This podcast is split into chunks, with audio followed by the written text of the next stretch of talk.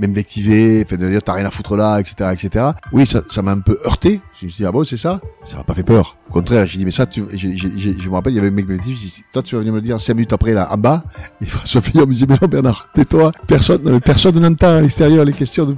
tu t'en fous, réponds, ne les écoute pas. Voilà, il fallait s'accommoder de, de ces codes-là.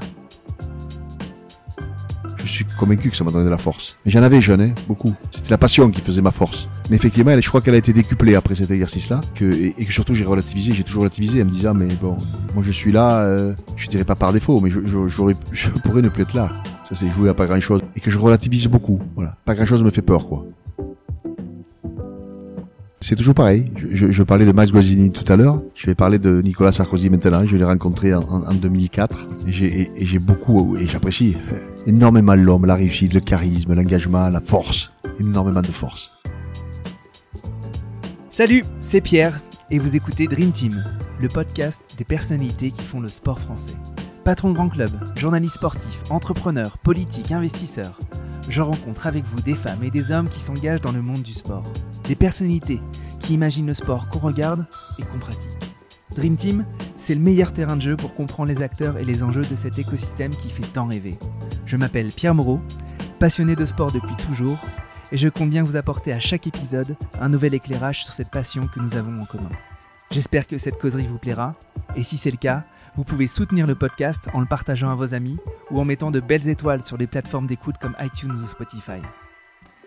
Allez, c'est parti pour cette nouvelle causerie, bonne écoute Bonjour à toutes et bonjour à tous, j'ai l'immense honneur de recevoir une des grandes figures emblématiques du sport en France, un homme à la trajectoire riche qui a consacré sa vie au sport, le rugby, joueur de rugby champion de France, entraîneur champion de France et champion d'Europe à plusieurs reprises, sélectionneur du 15 de France, vainqueur du tournoi destination, demi-finaliste de la Coupe du Monde, secrétaire d'État au sport, président de la fédération récemment réélu, entrepreneur, enfin bref, c'est incroyable toute cette vie.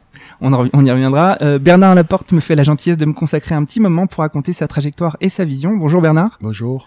Euh, on va apprendre plein de choses et je vais commencer par remercier Henri, Henri Mioc, euh, que j'embrasse et qui a permis cette rencontre. Henri, c'est un peu ma petite fée pour ce podcast, euh, mais une fée euh, gabarit deuxième ligne ou troisième ligne de rugby, donc une fée un peu particulière. Euh, merci Henri. Bernard, ma première question, c'est est-ce que tu peux te présenter et nous dire comment on s'entraîne à devenir Bernard Laporte? C'est toujours très difficile de, par- de, de, de parler de soi. Et J'embrasse Henri hein, Ouais. aussi au passage. euh, non, euh, moi d'abord je suis, je suis né dans l'Aveyron, mais j'ai grandi dans, dans le Tarn, à, à, à Gaillac. Et effectivement, Gaillac est un village où le rugby était le sport majeur. Et je me suis euh, rapidement mis au rugby à l'âge de 8 ans. Mes parents habitaient euh, route, c'est ce qu'on appelle, ce qui s'appelle route de corde. Et effectivement, à chaque fois, on passait devant le stade. Et, et un jour, voilà, je m'y suis arrêté. J'étais, j'avais, j'avais 8 ans et, et j'ai été pris de, de, de passion par ce, par ce sport. Pas parce que le ballon ovale est ovale, mais, je crois parce que je crois que dans une équipe de rugby, on a besoin de tout, de petits, euh, de costauds, de grands, de tout. Et, c'est ce qui m'a passionné. Moi qui étais tout petit, tout, tout, tout, tout, euh, tout chétif, je dirais, jeune. J'ai vu que ma passion pouvait compter dans, dans, dans, dans ces équipes-là, auprès des autres qui étaient beaucoup plus costauds que moi. Et voilà, et de fil en aiguille, j'y suis resté et je suis tombé amoureux vraiment de ce, de ce sport. Et après, après, voilà, après, il arrive euh, plein de choses qui font que tu vas jouer dans un autre club. Je suis parti jouer à, à Bègle-Bordeaux, j'avais 20 ans. Ensuite, j'ai été au Stade Bordelais deux ans. Ensuite, j'ai été entraîneur à Paris. Ma première carrière d'entraîneur, vraiment, euh, elle est à Paris. Enfin, elle est au Stade Bordelais, mais j'étais entraîneur-joueur. Je faisais les deux. Ici, je suis arrivé vraiment qu'entraîneur. Et puis voilà. Et après, j'ai fait, j'ai entraîné l'équipe de France et, après Toulon. Voilà mon cursus rugbyistique. Mais je crois que le rugby m'a ouvert beaucoup de portes d'abord. Il m'a permis de, de rencontrer beaucoup de gens. Je crois que c'est ça qui est, qui est important et qui font que, euh, vous le disiez en intro, j'ai, j'ai, je me suis orienté vers divers, différents horizons, hein, que ce soit euh, l'entrepreneuriat, que ce soit la radio, j'ai adoré faire de la faire de la radio, que ce soit la politique, puisqu'effectivement un jour j'ai rencontré Nicolas Sarkozy avec qui euh, je me suis réellement très très bien entendu, quelqu'un que j'apprécie beaucoup et qui m'a proposé ce poste quatre ou cinq ans après de secrétaire d'État, qui a été pour moi quelque chose de sympathique. J'ai pas voulu faire de la politique après, mais mais j'ai mais ces ces deux ans d'expérience ont été euh, riches d'abord en, en rencontres, ce qui est important. Et puis, et puis en expérience aussi, je me suis euh, aperçu que gouverner c'était pas facile, quoi. Ouais. On y reviendra sur cette expérience politique parce que du coup, je me suis un peu rendu compte que, que tu as gagné beaucoup d'élections depuis que tu es passé du côté, depuis que tu es sorti des terrains. Donc peut-être que cet apprentissage en politique t'a permis aussi de, de gagner ces élections au niveau rugbystique. Je sais pas si tu as appris non. de ce monde politique pour gagner ensuite euh, dans le monde fédéral et le monde euh, des fédérations internationales notamment. Non, le monde politique te donne un, ce qu'on appelle un réseau. Ça, c'est indéniable. Et puis, et puis euh, une, une, une, dimension. Voilà. Quand les jeunes savent que tu as été ministre, de suite, il y a euh, ouais, un réel respect. Ça, ça, te donne une valeur ajoutée dans ton, euh, dans ton engagement quand tu te présentes. C'est une évidence. Mais euh, les deux ans passés au secrétariat d'État m'ont pas appris à faire de la politique, non, pas du tout. Après faire de la politique au sens de gagner des élections. Je crois que quand je me suis présenté en 2016 à l'élection de la fédération. J'ai fait ce que les politiques font, c'est-à-dire j'ai fait 120 meetings, 120 réunions, et j'ai essayé de convaincre. Dans une, dans une période où la fédération était pas très très bien vue des clubs, là, ils avaient un projet de grand stade à 600 millions alors que les clubs euh, étaient étranglés. Il y avait pas d'opposition aussi à l'époque. Voilà. Voilà. Donc euh, de dire, j'ai installé cela. Là, je me suis présenté, j'ai gagné. Il y avait trois listes. Euh, il, y a eu, il, y avait, il y avait une opposition. Il y a toujours une opposition et je trouve ça bien. Ça, ça montre encore une fois que euh, il faut respecter les clubs, il faut, il faut bien dire ce que tu fais et, et pas presser les clubs comme ils le faisaient, quoi. Les étrangler pour se dire on va construire un stade à 600 millions d'euros. Non, moi, ma politique elle est simple, c'est je vais chercher de l'argent partout, euh, un maximum pour le reverser au monde amateur. Elle est que là ma politique. Ouais, ouais. On reviendra aussi sur euh, sur euh, le récent deal avec CVC, avec le signation, parce que du coup, ça dit aussi du sport de demain et du rugby de demain. mais je voulais en revenir sur euh, sur Gaillac et en fait, qu'est-ce qui fait que toi, tu as une trajectoire euh, quand même d'excellence, de victoire. Euh, enfin, le, petit gars de Gaillac, est-ce qu'il avait déjà la graine, le feu sacré? Est-ce que tu sentais que tu allais faire des grands, des gros trucs comme ça? Tu te sentais animé d'un truc ou pas? C'est toujours difficile de dire j'étais sûr de faire ci, de faire ça d'abord. Non, non, pas du tout. Parce que d'abord, je pensais pas que j'aurais ces, ces différentes trajectoires. Ce qui est sûr, c'est que dans le rugby, moi, je, je, je, je, vivais, je dormais rugby, quoi. Et c'était vraiment ma passion. Et moi, je, savais que, que, que, que j'allais réussir. Je sais pas ce que ça veut dire, mais que, que j'allais y rester et que j'allais euh, aller le plus loin possible en fonction de, de, de, de, mes, de mes moyens parce que parce que ça me plaisait, quoi. J'étais à fond là-dedans, quoi. Puis j'étais meneur. Je crois qu'on on, on, est meneur ou on, ne devient pas. Moi, j'ai toujours eu ça. Je le répète, j'étais petit chétif, donc il fallait que j'ai ça, quoi, cette passion, entraîner les autres, euh, fédérer les autres. Je l'avais des petits puisque j'ai toujours été capitaine des équipes que j'ai dans lesquelles j'ai joué. Donc c'est que j'avais ça, quoi. Ouais, Tes parents, ils se projetaient dans quoi? Pour toi Mes parents, ils étaient pas du, pas du tout dans le monde du sport. Mon, mon, papa était ouvrier à EDF et ma maman faisait des ménages. Donc, mais pas du tout, pas du tout dans le sport. Ils travaillaient beaucoup pour que, pour élever leurs cinq enfants et je, nous leur en sommes bien sûr très reconnaissants. Mais bon, ce qui m'a fait plaisir, c'est que après, quand ils ont pris la retraite, ils ont aimé le rugby. Voilà, ils se sont, ils, ont regardé les matchs. Ma maman est devenue assez supportrice des équipes que j'entraînais je leur ai transmis ça au moins. Euh, t'as, as passé vite un peu sur euh, évidemment ta présentation. En fait, t'as été champion de France joueur, t'as été champion de France euh, entraîneur, et puis surtout t'as été entraîneur très très jeune. T'as eu la passion d'entraîner, en tout cas la passion de l'entraînement. Comment elle s'est déclenchée? Qu'est-ce qui, qu'est-ce qui, ça t'a été quoi le déclic? Je l'ai toujours eu. C'est ce que je disais quand j'étais à Gaillac, donc j'étais un junior entre 17 et 20 ans, j'entraînais déjà les poussins, c'est-à-dire les moins de 8, les moins de 9, etc. J'y allais. Dès que je pouvais, j'y allais. Je transmettais. Ça me plaisait de, transmettre. Et, ensuite, j'ai eu, j'ai eu une, une, un moment décisif de ma vie. J'ai eu un, accident de voiture euh, à la sortie de l'armée. J'avais 21 ans. Et j'ai fait euh, du coma. Et effectivement, le, le médecin général, qui était un dirigeant du club dans lequel je jouais, qui était Bègle Bordeaux, puisque j'étais à l'hôpital militaire, m'a dit, tu sais Bernard, pendant un an, tu, tu peux pas jouer au rugby. Et dans un an, on verra si, euh, si tout est rentré dans l'ordre et si tu pourras ou pas rejouer au rugby. Ça a pour moi été un, un coup de poignard dans le dos. Et, je me rappelle avoir dit à ma maman, va à la FNAC, achète-moi tous les, tous les livres sur, sur l'entraînement du rugby, sur le rugby, etc. Et, dans ma tête, j'avais basculé, quoi. Je me suis dit, si je peux pas rejouer, vous m'enlèverez pas ce sport. Et, et, et, déjà que ça me plaisait, j'ai accentué ma formation pour euh, savoir ce que c'était l'entraînement, les exercices, etc., etc., etc. Heureusement, j'ai pu j'ai pu rejouer au rugby un an après, mais j'ai toujours eu au fond de moi cette cette envie d'entraîner et, c'est ce que j'ai fait très jeune effectivement parce que je suis parti au Stade Bordelais à 30 ans et J'ai fait les deux. J'étais entraîneur et joueur parce que le président l'avait souhaité. C'était pas facile. On était en première division, très compliqué. Et ensuite, j'ai basculé, je le répète, mon premier rôle vraiment où j'étais fait qu'entraîner, c'était ici au stade, au stade français. Et, et je l'ai fait, je l'ai, je l'ai fait jeune parce que estimé qu'à 30 ans, enfin 31 ans, j'avais, bon, voilà, euh, j'aurais pu jouer euh, deux, trois ans de plus peut-être, mais j'avais réellement envie d'entraîner, de, de, de, basculer dans ce monde de, l'entraînement. On va revenir sur ce accident parce que Claude me faisait la confidence, Claude Haché, que c'est, un moteur de dingue ce qui t'est arrivé euh, à 20 ans quand t'étais dans le coma, il me disait, euh, enfin n'importe quelle bataille où les, les, parce que tu t'es pris quelques claques aussi, euh, là même pendant les élections, enfin t'étais toujours hyper combatif et tu te relèves toujours, enfin t'en donnes sans doute aussi, hein. euh, mais est-ce que ça c'est un truc qui qui qui, qui, qui t'anime toujours ou c'est cette force que t'as dégagée de cet incident ou pas? Euh, Inconsciemment, hein, je dis bien inconsciemment, je suis convaincu que ça m'a donné de la force. Mais j'en avais jeune, hein, beaucoup. C'était la passion qui faisait ma force. Mais effectivement, je crois qu'elle a été décuplée après cet exercice-là et que et, que surtout j'ai relativisé, j'ai toujours relativisé en me disant mais bon, moi je suis là, euh, je dirais pas par défaut, mais je, je, je pourrais ne plus être là. Ça c'est joué à pas grand chose malheureusement et que je relativise beaucoup. Voilà, pas grand chose me fait peur quoi. En gros, je crois que ça ça m'a aidé à ça. Ok.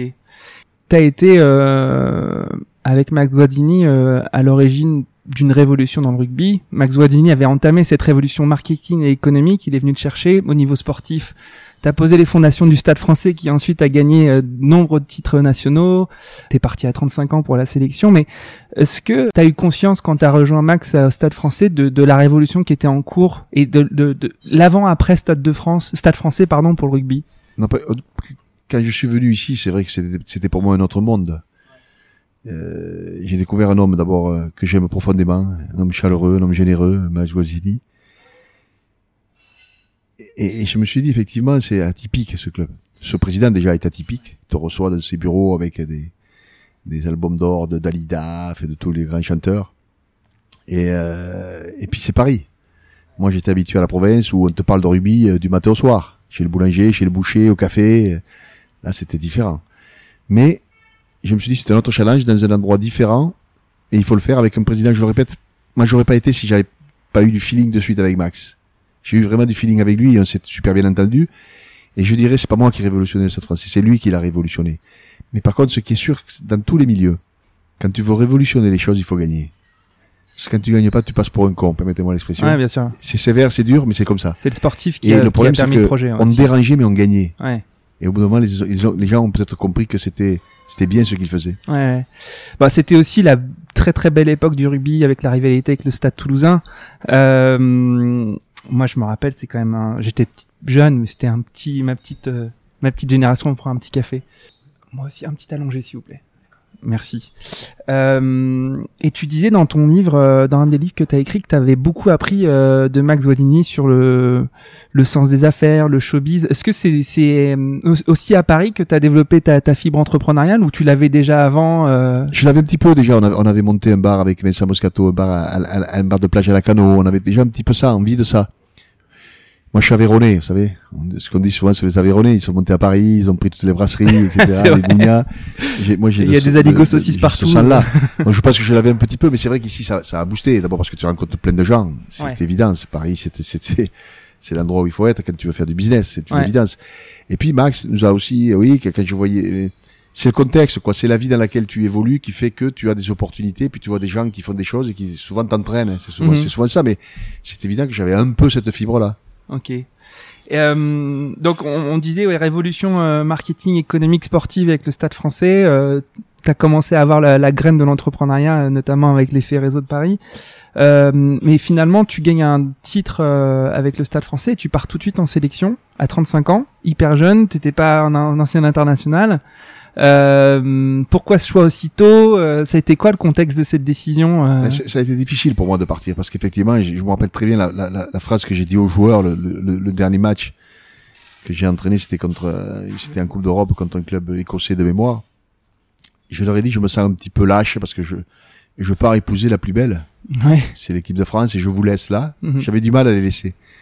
J'avais du mal à les laisser, d'abord parce que c'était eux que j'aimais cette équipe, que c'était moi qui l'avais façonné. Sportivement. Bien sûr, moi ouais. qui avais été Tu l'as chercher. fait monter en plus. C'est moi qui, qui avait été chercher tous ces joueurs. Quelque Mhm. part, je me disais, mais t'as été les chercher, tu les as déplacés, puis maintenant tu leur dis, moi, au revoir. Mhm. C'était, c'était difficile pour moi. Mais je l'ai fait, bien sûr, parce qu'on refuse pas une équipe de France. Alors pourquoi ça s'est fait à ce moment-là, je sais pas. Le président l'a passé, l'a passé, euh, voilà, a voulu que, que j'intègre l'équipe de France. Le français tour- tournait bien, on montait chaque année, on était champion de France chaque année. Et voilà, j'étais jeune et je crois qu'il a voulu euh, donner un nouvel élan à, à, à, à- à- à l'équipe de France. Et c'est pour ça que je suis parti euh, aussitôt. Ouais, on refuse pas l'équipe de France parce que t'es, t'es...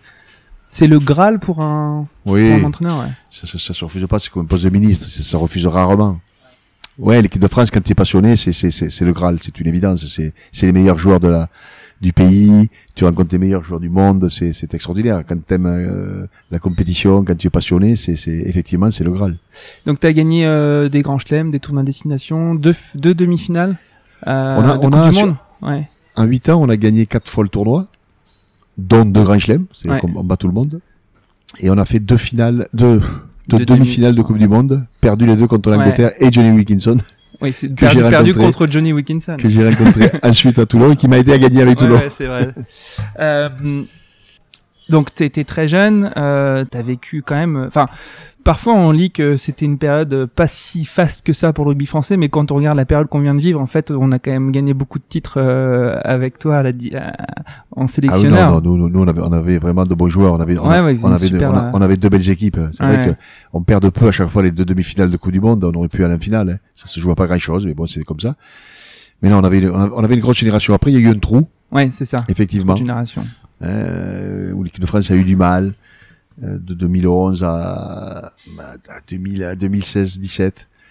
Et puis là, on retrouve vraiment un certain élan avec euh, plein de jeunes qui arrivent, formés par les clubs de façon merveilleuse, et ça redonne une équipe de France compétitive. Et, du coup, toi, ton, ton passé de sélectionneur, donc pratiquement 9 ans, je crois, euh, comment ça te sert euh, à l'approche de la Coupe du Monde et comment ça te sert pour Fabien Galtier? Je, vois, je vois que dans les images, tu es souvent dans les vestiaires, euh, avant match, après match, c'était pas forcément le cas des anciens présidents de Fédé. Euh, c'est- C'est quoi l'apport que t'as, toi, sélectionneur pendant 9 ans? Je crois que la- la- l'apport Ouais. que j'ai eu, c'est dans la, dans, dans, la construction de ce staff. Je connais ce métier. Et, et- et je connais les personnes, puisque j'ai- j'y ai vécu pendant euh, 20 ans. Donc c'est vrai que j'ai, on va pas me dire, on va pas m'expliquer qui sont euh, les gens. Je, je sais qui ils sont, leurs qualités, leurs défauts, et, et ça m'a permis de construire un staff euh, de qualité avec lequel je m'entends bien. C'est important qu'un président s'entende bien avec son, euh, avec son sélectionneur et son manager général, puisqu'ils sont deux. hein. Il y a, il y a Fabien Galtier et Raphaël Ibanez, que j'ai entraîné les deux. C'est deux personnes que, que j'apprécie profondément, avec qui je, je, je, on peut se dire les choses. Parce que quand on veut aller loin, il faut se dire les choses. Quand ça va pas, surtout. Et je suis là pour ça. Moi, je, je, je, je, je- j'em- j'empiète jamais sur le sportif parce que j'aimerais pas que, j'aurais pas aimé qu'on le fasse. Ils le savent. Jamais j'ai dit, euh, c'est quoi l'équipe, etc. Je veux pas savoir l'équipe. C'est pas mon problème. Moi, je veux qu'on gagne. Et tu les défends coûte que coûte. Pardon? Tu les défends coûte que coûte. Je les défendrai coûte que coûte parce que, parce que c'est normal. pendant, pendant l'histoire de la bulle sanitaire, sûr. là. Ouais. Bien sûr, ça c'est mon rôle. Et, et, et, et mon rôle, c'est surtout de, de les mettre dans les meilleures conditions. Mhm. Voilà. C'est ça, c'est ça, c'est ça le plus important. Super. Euh, on va très vite parce que parce que parce que on n'a pas beaucoup de temps et c'est normal. Euh, carrière politique. Donc euh, fin 2007, euh, octobre 2000 20 octobre 2007, tu quittes l'équipe de France. 22 octobre 2007, t'es nommé secrétaire d'État au sport. Donc tu prends deux jours de vacances euh, après une Coupe du Monde quand même qui était très riche où vous faites euh, demi-finale. Euh, pourquoi ce choix? Tu, tu diras plus tard que c'était dur, que t'as pris des coups, tu savais que t'allais prendre des coups, tu savais que ça allait être dur. Pour- pourquoi tu pourquoi t'as fait ça? Parce que, parce que, d'abord parce que c'est toujours pareil. Je, je, je parlais de Max Guazzini tout à l'heure. Je vais parler de Nicolas Sarkozy maintenant. Je l'ai rencontré en, en, en 2004. Et j'ai, beaucoup, et j'apprécie énormément l'homme, la réussite, le charisme, l'engagement, la force. Énormément de force. Et je me suis identifié un peu à lui. Voilà. Je me suis dit, je, je, je, je suis beaucoup moins talentueux, mais je lui ressemble un peu dans les valeurs. Ça, c'est sûr. Et il aurait été un très grand coach sportif. C'est peut-être le plus grand coach que j'ai rencontré, moi. Quelqu'un qui te transcende, qui te... Et donc, c'est ça. Et quand il m'a dit, j'ai besoin de toi, Bernard, il faut que tu viennes avec moi, euh, défendre les valeurs du sport, les idées du sport, tu es quelqu'un qui compte, qui est connu, etc., etc. Ben, je me suis dit, je vais y aller. Alors, prendre des coups, sincèrement, quand t'as joué au rugby, tu prends pas des coups en politique. c'est, c'est, des fois, il y a des, C'est vrai ça? Ah oui, Ils sont oui. pas plus durs ceux de la politique? Non, en fait pour moi c'est pas plus dur. Ce qui est dur c'est quand tu te prends un gros caramel sur le terrain de rugby, ça c'est ça fait mal. Ouais. Aux côtelettes comme on dit. Là c'est puis c'est un jeu. Moi ce qui me ce qui me faisait marrer c'est que les gens s'invectivaient euh, euh, pendant les questions euh, au gouvernement et puis tu les voyais euh, deux heures après en train de boire un Ricard ensemble quoi Ouais. à la buvette. C'est un jeu. Et toi, Mais- ça, ça te faisait marrer ce jeu-là? Parce que vous Non, ça m'a fait mal. non, ce qui m'a fait mal, Ouais. ce qui- là où j'étais surpris, c'est le- le- au début, la première, parce que je connaissais pas ça. Ouais. La première euh, question que j'ai eue aux, aux questions d'actualité au gouvernement, effectivement, où les gens euh, me euh, m'invectivaient, fait de dire t'as rien à foutre là, etc., etc. Ouais. Oui, ça, ça m'a un peu heurté. Je me suis dit ah bon, c'est ça? Ça m'a pas fait peur. Ouais. Au contraire, j'ai dit mais ça, tu, j'ai- j'ai- je me rappelle, il y avait un mec qui me dit, dit, toi tu vas venir me le dire cinq minutes après là, en bas. Et François Fillon me disait mais non Bernard, tais-toi. C'est c'est pas comme ça que ça se Personne, passe. mais personne n'entend à l'extérieur les questions. De, de- tu t'en fous, réponds, ne les écoute pas. Alors voilà, il fallait s'accommoder de, de ces Mhm. codes-là. Alors oui, ça m'a un peu surpris, un peu heurté. Puis après, j'ai compris que c'était un jeu. Puis après, je suis devenu pote avec euh, la moitié des mecs, euh, voilà, parce que parce, parce qu'ils me connaissaient, Mhm. parce qu'on buvait des coups à la, à la buvette, le rugby, on boit des coups. Hein. donc voilà, donc je, je faisais partie des leurs, quoi, en, gros. Donc prendre des coups, non. Si, au début, ça a été un petit peu heurté, mais mais c'est normal. C'est c'est- encore une fois, c'est un jeu. Mais après, j'ai pris j'ai pris du plaisir, oui. Mais au bout de deux ans, sincèrement, ça suffisait. Parce que, parce que, pourquoi? Parce que le sport, il fonctionne, c'est les fédérations qui font fonctionner le sport. Et je le vois maintenant, moi. On n'a pas besoin d'un ministère des sports. On a besoin d'un, d'un délégué au sport. En, en, dirais-je, en relation avec le Premier ministre. Voilà. Un délégué ministériel qui est en, charge pour le Premier ministre, mais de la gouvernance du sport, oui. Mais le sport, c'est les fédérations qui le font fonctionner. Ça fonctionne tout seul. Et moi, je me suis aperçu. Alors après, comme j'étais un peu connu, moi, je faisais beaucoup d'inaugurations. Les gens voulaient que j'inaugure. Et, beaucoup de gens de l'opposition, hein, qui venaient me voir, qui me disaient, euh, tiens, Bernard, je monte ça. Et bien sûr que j'y allais, mais au bout d'un moment, bon, t'as envie de faire autre chose. Mais bon, ça m'a passionné, mais sincèrement, deux ans, euh, quand Nicolas euh, m'a demandé de, de, de, de, de, partir parce qu'il voulait réorganiser, ça m'a pas, ça m'a pas froissé. Voilà, J'avais fait, je crois que j'avais fait mon temps. Il voulait que j'aille en politique à la députation dans une, dans une circo. J'ai dit non, ça m'intéresse pas. Et j'ai aimé ce que j'ai fait, mais de là à en faire tous les jours de la politique, c'est pas mon truc. Moi, j'ai beaucoup de respect pour eux. Ouais. Et beaucoup d'admiration, c'est leur passion. C'est pas la mienne. Ouais. Du coup, en creusant un peu ton parcours, j'ai essayé de trouver quand même un peu d'échecs. Bon, t'en as forcément certains qui sont connus, d'autres moins connus. Et puis, euh, je me suis arrêté sur celui de la reprise du Stade français avec euh, le fonds canadien qui devait, euh, a priori, te soutenir. Euh, tu peux nous raconter cette histoire et comment t'es ressorti de ce... Je sais pas si c'est un échec ou si c'est... Comment, comment Oui, tu le définis mais, ouais. mais- eh ben, c'est, c'est un échec parce qu'on s'est fait duper. Alors, c'est, c'est, c'est- la, la situation du Stade contexte, français, ouais, c'est pas, c'est pas de ma, de, de ma faute. C'est que moi, Ouais. j'étais plus au Stade français, puisque là, on est dans les années, euh, 2011. Non, c'est ça? 2010, 2011, 2011, je ouais. Ouais, 2010, Ouais, c'est ça, 2011. 2011. Ouais. donc moi, j'y suis, euh, j'y suis parti depuis, euh, depuis euh, 2000. Hein. Donc, ça fait, ça fait 11 ans, quoi. Mhm. Et puis un jour, Max m'appelle et me dit, écoute Bernard, je, je, je- le, le club est vraiment dans la difficulté. Je dis, mais comment? Le, le, le, le- La régie qui nous, euh, qui s'occupait de nous est en train de faire faillite et donc euh, nous doit euh, 5 millions, je crois, d'euros. Il va pas nous payer. Mhm. Et donc c'est une rétrogradation du club. Ah, Je dis, ah oui, c'est, c'est, c'est, c'est, c'est, c'est dingue, quoi. Mhm. Et donc j'ai voulu lui donner un coup de main. Donc j'ai appelé plein de plein de potes à moi, etc., etc., voir s'ils étaient prêts à mettre euh, un billet, comme on dit, pour essayer de sauver le Stade français, etc. Parce que Max en a, en a fait déjà beaucoup. Ouais. Et puis De sa poche. Ouais. Et puis Ouais. est arrivé, je sais pas, quelqu'un Ouais. avait lu dans les journaux, etc. Est arrivé un gars qui m'a qui m'a appelé, qui est venu, etc., etc. Des fonds canadiens, etc., etc., etc. Bon, nous on y a cru, mais on savait pas, on, on connaissait pas les mecs, on savait pas tout truc. Puis c'était c'était une dernière une dernière chance. Et puis heureusement après est arrivé Thomas Savard, d'accord, le projet Thomas Savard et que Thomas Savard a sauvé le club parce que autrement le club aurait été euh, aurait préquitté en en troisième division, il serait redescendu administrativement comme on dit. Donc, j'ai- j'ai- je- oui, moi je le prends comme un échec, on n'y est pas arrivé. Mais, mais, mais, mais d'abord la situation de cette français, c'est pas, c'est pas moi qui l'ai créé. J'ai essayé de sauver le club. Et effectivement, on s'est fait euh, duper, il n'y a pas d'autre mot, par ces gens qui étaient plus ou moins des escrocs. Mais escrocs de quoi? J'ai jamais, j'ai jamais compris ce qu'il y avait à escroquer que de reprendre un club. Parce que si s'imagine qu'un club c'est générateur d'argent, ils se trompent quoi. Que ce soit dans le football ou dans le rugby, tu gagnes pas d'argent quoi. Donc j'ai jamais compris. C'est, c'est comme l'histoire de Béziers qui a malheureusement entendu la mort de Christophe Dominici. C'est un peu, c'est un peu le même truc. Je, je comprends pas ce que les gens pourquoi les gens trompent les autres alors qu'il n'y a pas d'argent à gagner, quoi. Voilà. T'as- vraiment pas de compréhension de ce truc-là? Pardon? Tu t'as pas d'explication pour ça? Ah non, j'ai aucune explication. J'ai- toujours du mal à comprendre pourquoi. Ouais.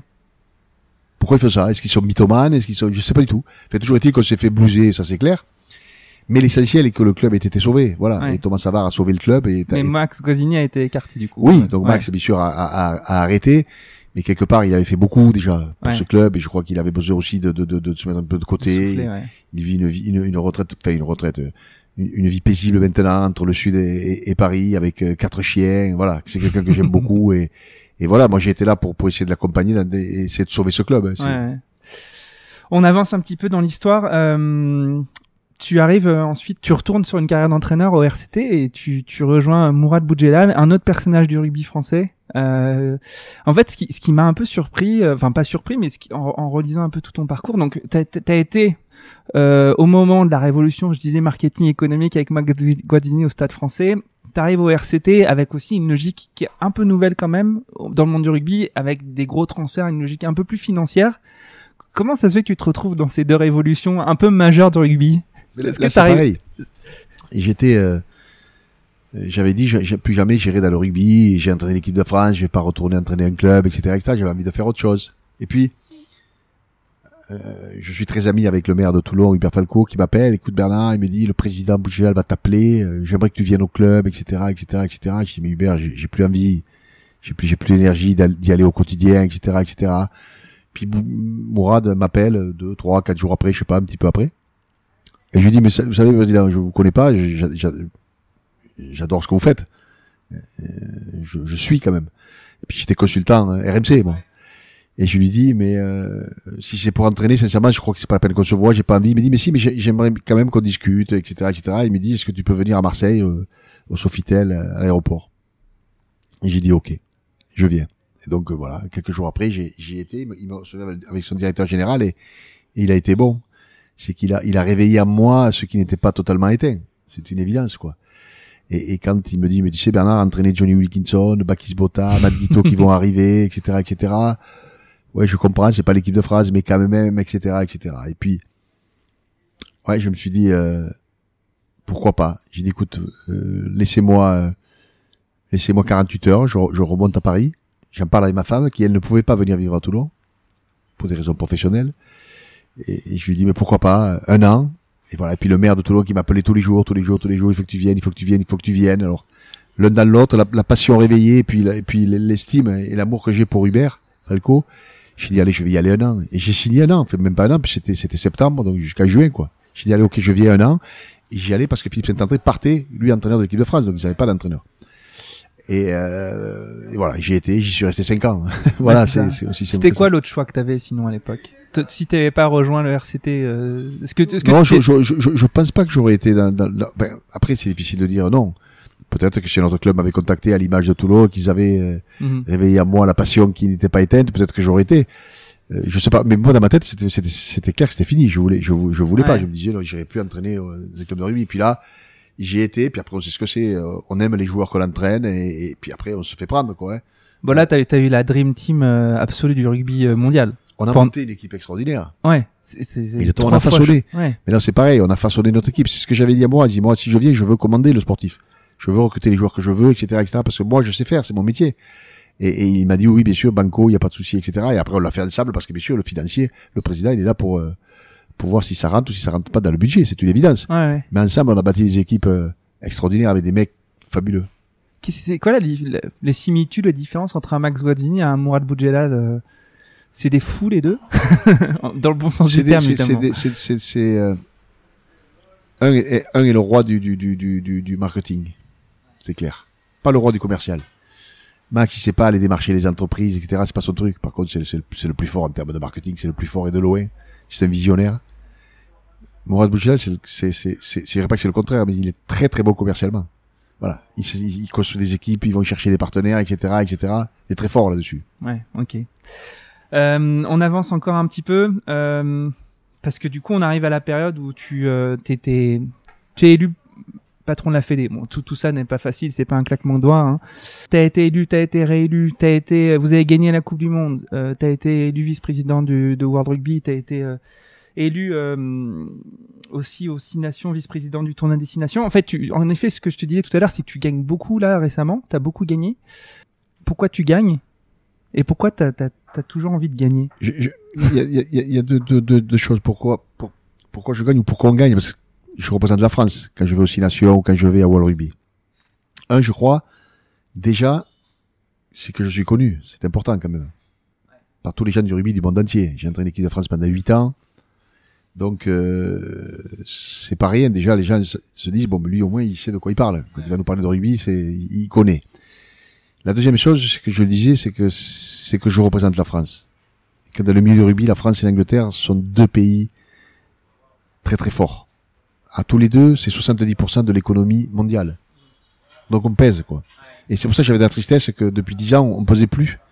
On n'avait plus personne, dans aucune commission, ou dans très peu de commissions. La France avait perdu son leadership, mais que tout le monde regrettait. Et quand je suis arrivé, que je me suis présenté euh, d'abord au board de World Rugby, contre un Sud-Africain, ça faisait un mois que j'étais là. Et j'ai gagné. Parce que les gens voulaient que la France retrouve sa, reprenne son piédestal. Et on a besoin de la France. Et puis qu'après, je le répète, j'étais connu. Donc ça, ça a certainement aidé. Et qu'après, quand je suis parti à World Rugby, ça a été la même chose. Les gens ont vu qu'en quatre ans, moi, j'allais à toutes les réunions, je voulais que la France retrouve son truc et que j'étais moteur pour les autres aussi. Je ne défendais pas que la France, je défendais le rugby dans sa globalité, hein, le rugby en général.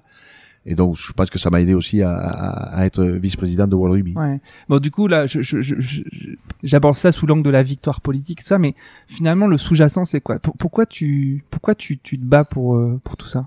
Je me bats parce que, parce que le rugby m'a tout donné. Le rugby, c'est ma vie. Il m'a permis de faire, de faire tout ce que, tout ce qu'on a évoqué. C'est le rugby qui m'a permis de le faire. Si j'avais pas été au rugby, jamais j'aurais fait tout ça. Jamais. J'aurais certainement fait d'autres choses, quoi, je ne sais pas. Mais c'est, le rugby pour moi a été le tremplin de tout. Tout le reste, sans le rugby, ça n'aurait pas existé. Et, et, et, j'aime profondément ce sport, et je veux rendre à ce sport ce qu'il m'a donné. C'est aussi simple que ça, quoi.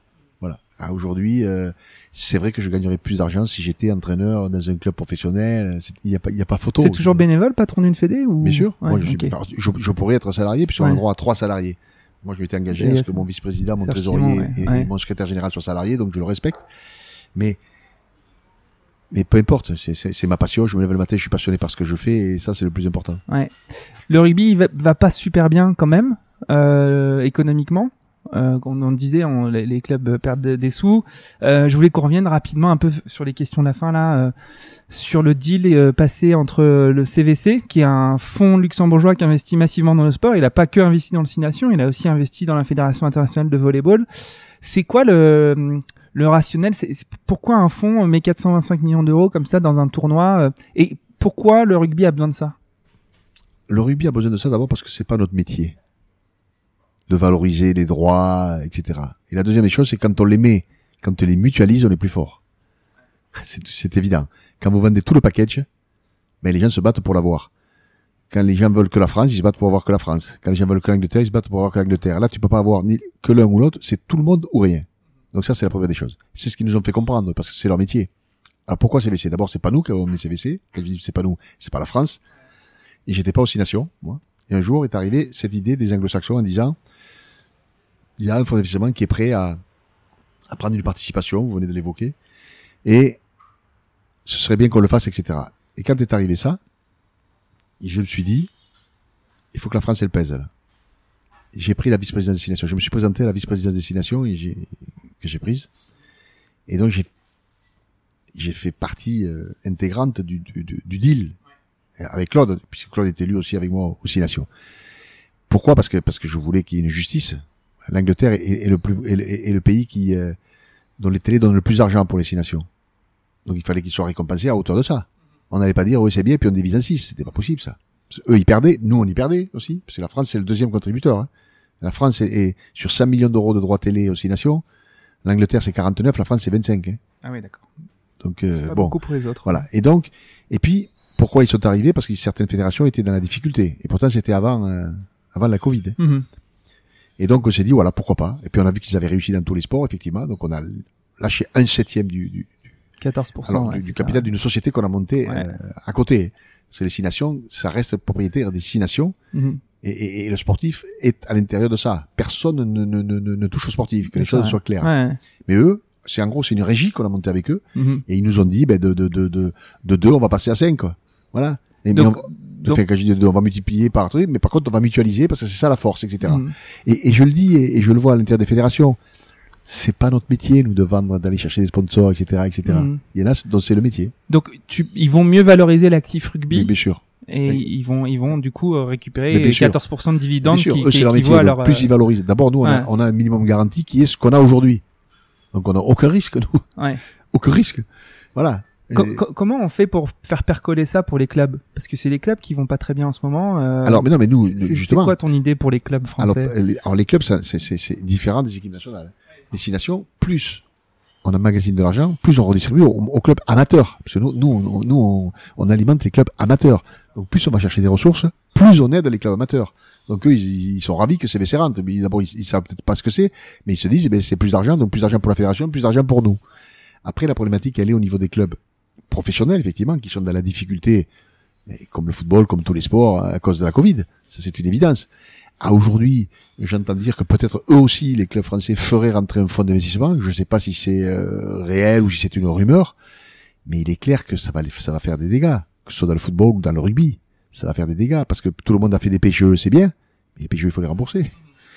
Donc, euh, donc voilà, donc, donc euh, quelque part, il, y a- il va y avoir des, il y a de la difficulté. Et, et, et ne prenons pas ces fonds d'investissement comme des diables. Il faut les maîtriser, il faut Mhm. travailler avec eux, c'est clair. Il n'est pas question qu'ils s'occupent, par exemple, des règles du sportif, quoi. Bien sûr. Ouais. fait du rugby, quoi. Ça, c'est Ouais, pas ouais. possible. Ils s'occupent de, de l'aspect marketing et commercial, oui. Ça, c'est leur, c'est leur domaine. Il y a hum, les questions de la fin, Bernard. Encore merci de m'avoir consacré ce temps. Euh, Est-ce que c'est quoi le plus grand risque qui pèse pour le, le rugby?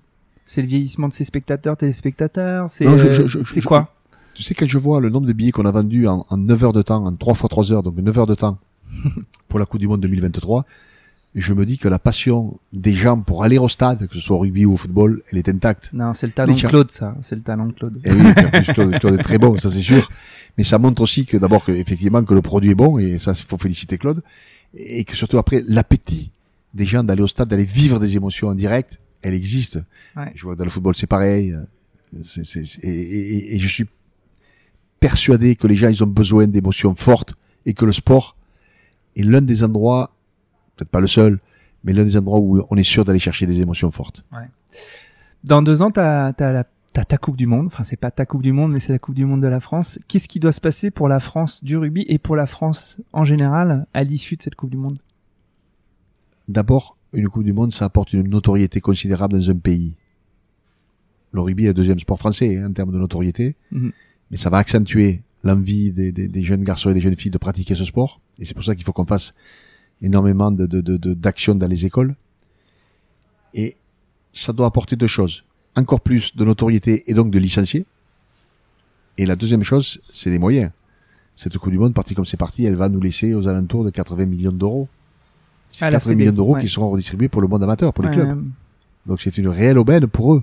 Voilà, et je me suis battu, nous nous sommes battus avec Claude pour ça. C'est, c'est, c'est aussi simple que ça. Moi, je voulais qu'il y ait, un, de la notoriété, plus de licenciés, et deux, une redistribution pour le, pour ce monde amateur. Et qui plus est, effectivement, mais ça, on le savait pas au départ, euh, que la Covid allait, euh, allait nous emmerder pendant 18 mois.